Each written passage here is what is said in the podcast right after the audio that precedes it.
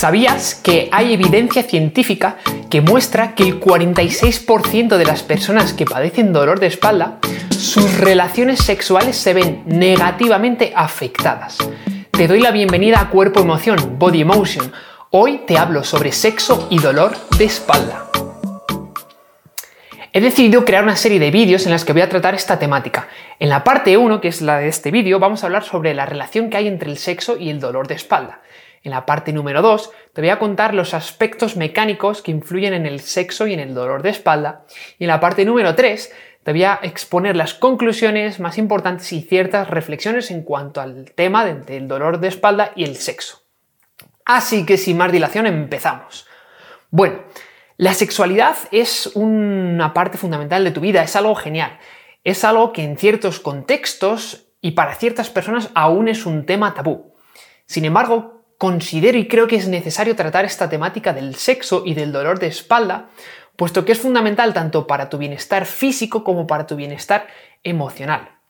Este bienestar físico y emocional se ve atormentado y alterado por el dolor de espalda, sobre todo el que es persistente y es crónico.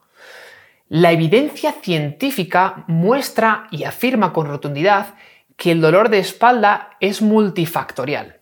Es decir, que influyen muchos factores en, el desarrollo del dolor de espalda.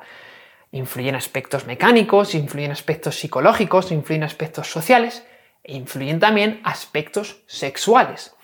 También el corpus de la literatura científica afirma con rotundidad que para tratar el dolor de espalda, eh, la aproximación, el abordaje, tiene que ser con un modelo biopsicosocial, es decir, considerando todas estas todos estos factores que te he comentado. Dentro de este modelo, la sexualidad juega un papel importante, aunque no se le dé demasiada importancia o no encuentres mucha información en cuanto a este, a este tema.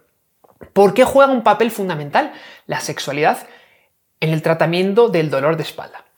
Mira, fíjate, hay algunos estudios científicos que reflejan que las personas que tienen dolor de espalda de manera permanente agradecen positivamente que se considere y que se hable sobre el aspecto sexual en sus vidas, pues normalmente es algo que es dejado de lado, de manera semioculta, como si no importara, pero en realidad mm, está ahí en el trasfondo. Y esto es lógico, porque es algo que está ahí, es parte de ti, eres un ser sexual al fin y al cabo.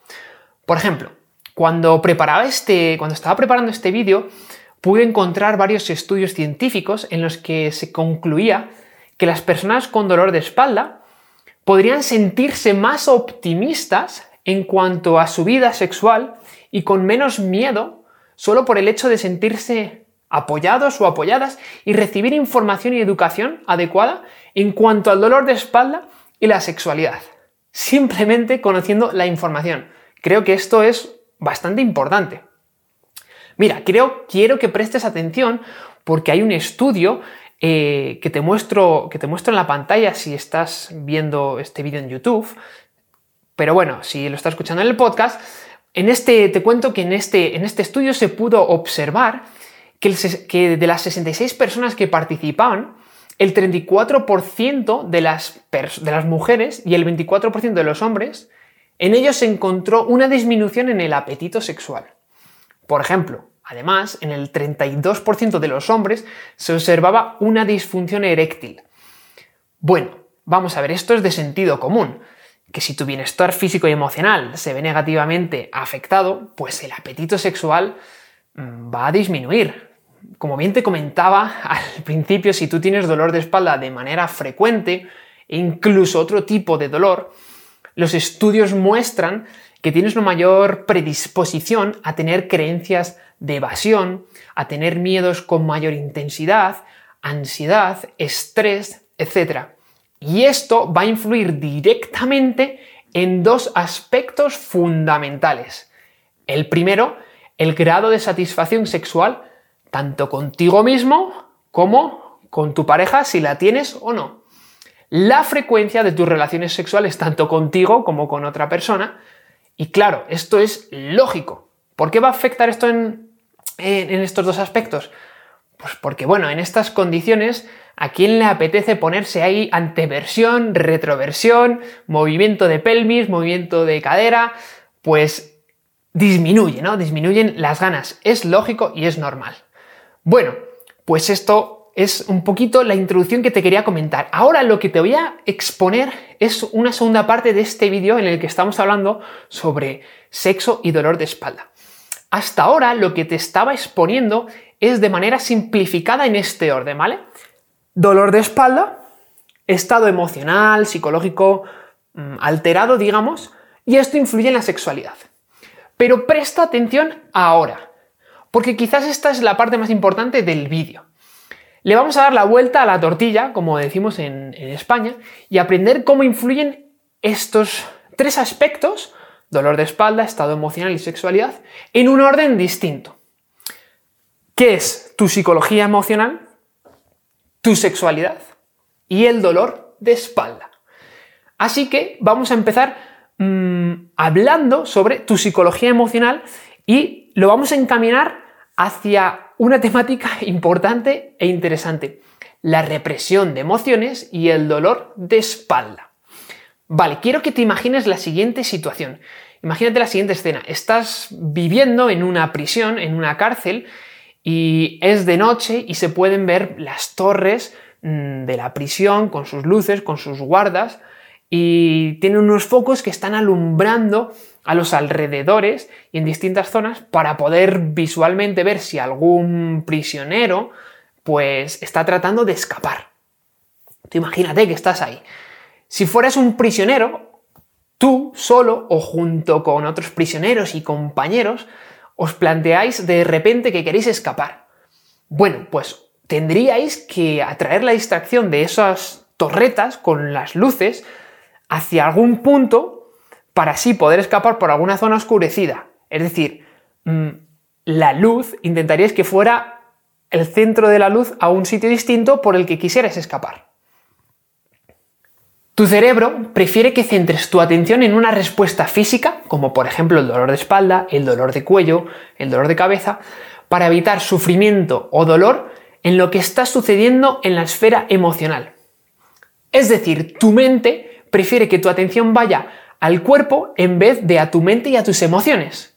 Es una respuesta para alejar y evitar que salgan a la luz emociones terribles, mm, antisociales, infantiles, rabiosas, egocéntricas, etc. Como menciona el doctor Sarno, uno de los, un médico pionero en el tratamiento del dolor de espalda a través de las emociones, mm, él menciona en uno de sus libros que se llama Curando el dolor de espalda, que este mecanismo funciona de tal modo que para que la mente cumpla su propósito, es decir, mm, que te centres en la respuesta física en vez de en la respuesta emocional, la respuesta física debe ocupar toda tu atención.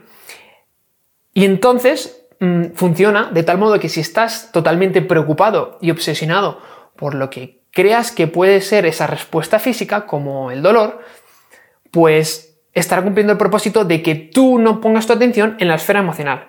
Y es por eso que es tan efectivo esta, mm, este patrón, digamos. Es como un camuflaje, eh, es como un camuflaje porque, porque no se reconoce por lo que es. Y en el dolor de espalda, que no tiene una causa mayor, que es una causa no que tiene que el dolor de espalda no tiene una causa justificada, que es lo que se llama dolor idiopático, pues funciona a la perfección, porque nadie asocia que el dolor de espalda mm, se pueda deber a un factor emocional.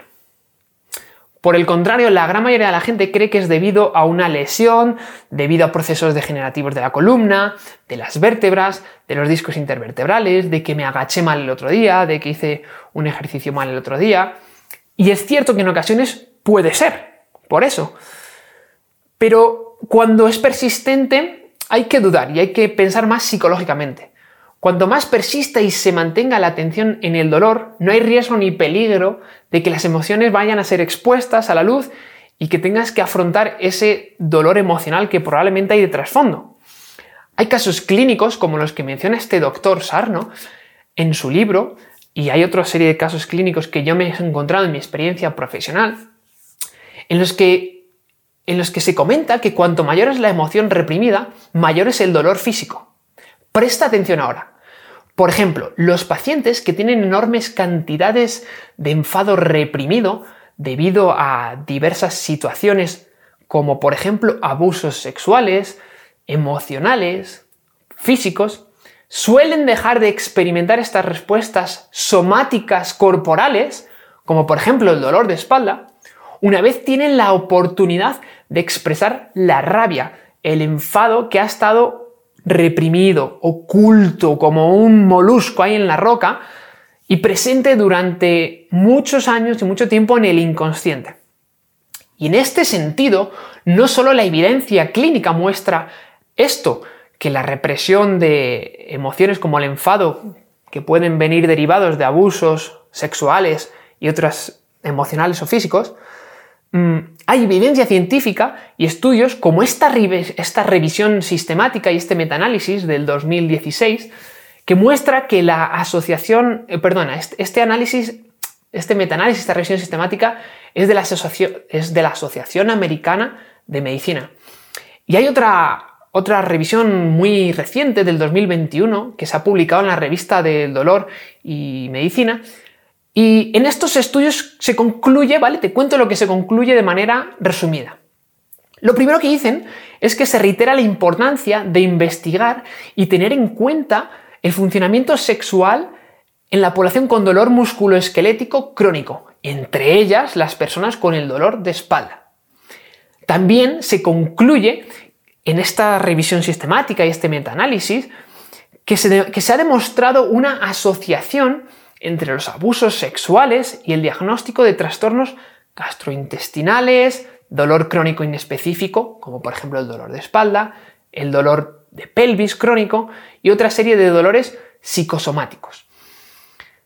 El reconocimiento, quédate con esto, presta atención, ahora pon tu atención aquí, ya, aquí. Dicen que el reconocimiento de esta asociación puede tener importantes consecuencias clínicas e implicaciones tanto para los pacientes que afrontan estos trastornos, por ejemplo en el dolor de espalda crónico que estamos centrándonos, y también fuertes implicaciones positivas para los profesionales de la salud.